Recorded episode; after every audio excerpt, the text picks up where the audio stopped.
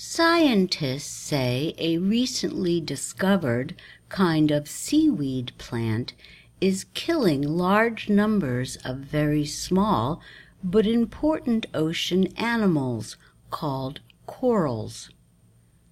A new study from the University of Hawaii says the deadly seaweed is spreading quickly in the Pacific Ocean around the northeastern Hawaiian Islands. The area is one of the most protected environments on Earth.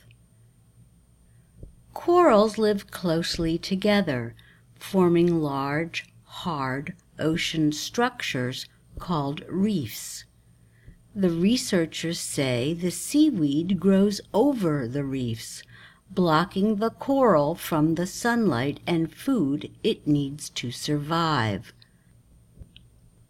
This is highly destructive seaweed, said scientist and seaweed expert Heather Spalding, who helped write the study. She said it could overgrow entire reefs.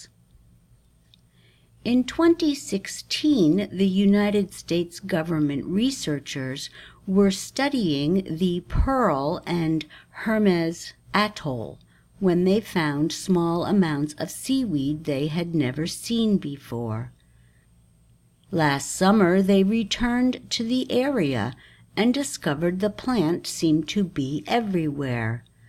Spalding said in some places she examined the seaweed covered everything as far as the eye could see, in thicknesses of up to 20 centimeters.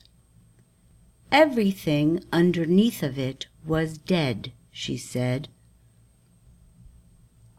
The area was almost empty of fish and other sea life that usually populate the area.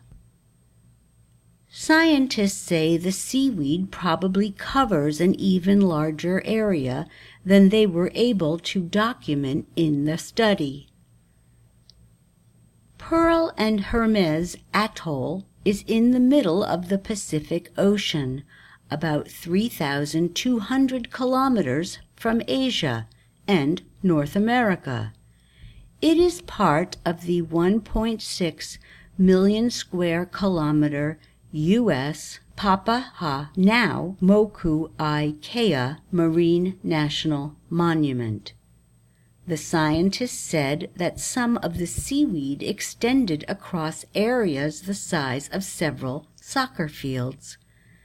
They also said it threatens the atoll and could endanger the entire Hawaiian archipelago if it spreads.